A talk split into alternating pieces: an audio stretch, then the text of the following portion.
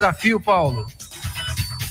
O futebol maranhense convive com o problema crônico da falta de público nos estádios. Há diversos fatores que podem explicar. Um deles, a falta de interesse do torcedor. Nas duas primeiras rodadas, o público pagante dos oito jogos somados não ultrapassou 5 mil pessoas, média de 625 torcedores por partida. Com todo respeito ao campeonato, é um número menor que o do Interbairros, principalmente se compararmos a capacidade dos estádios.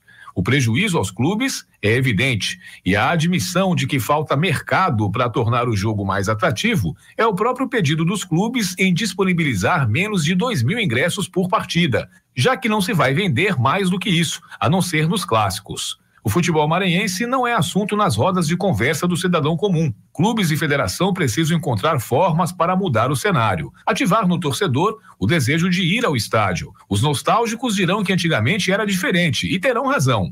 E não era porque os times eram melhores dentro de campo, porque de uma forma geral, salvo um ou outro período, não eram. O que mudou foi o torcedor, mas a responsabilidade é de quem promove o espetáculo, que parece não ter percebido essa mudança. É preciso ouvir todas as partes, detectar as causas da fuga do público e agir.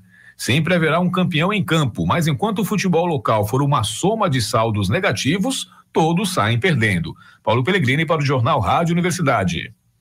Política